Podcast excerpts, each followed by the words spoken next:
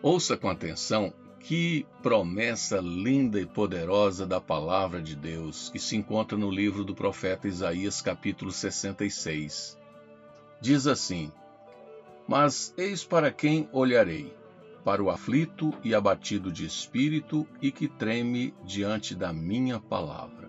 Também está escrito assim: Assim diz o Senhor: O céu é o meu trono e a terra é o estrado dos meus pés. Deus não cabe em nenhum espaço delimitado. Ele está presente em todos os lugares. Deus é Espírito. Deus é maior do que tudo que conhecemos e maior do que tudo quanto nossa mente já conseguiu dimensionar. Contudo, nessa grandeza imensurável, Deus tem olhos para nós. É isto. Para o humilde e para o obediente, os olhos do Senhor estão voltados. Os olhos daquele que tem o céu como seu trono estão voltados para aqueles com quem ele habita na terra. Deus habita num alto e sublime trono, mas também habita com o necessitado que crê na sua palavra.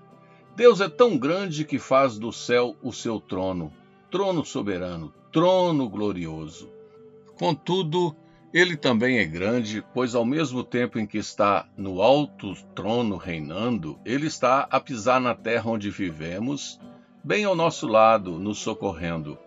Não é um Deus inacessível, indiferente, distante, é um Deus vivo, real e presente. Alguém já disse: Ah, Deus tem muitos problemas para resolver, por que haveria de se preocupar comigo?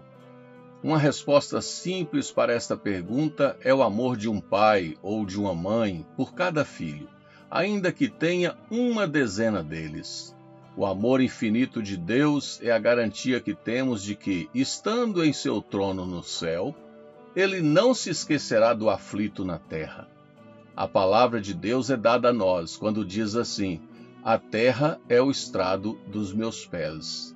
É onde ele está, para um Deus tão grande, o céu e a terra são um mesmo lugar. Por isso tudo, o nosso lugar seguro é aos pés do Senhor.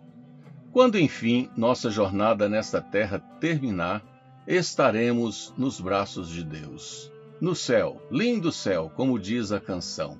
Portanto, amigo, entregue sua dor e seus projetos a Deus.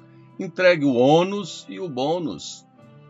Entregue o que tira a vontade de viver. Entregue também o que te motiva a viver.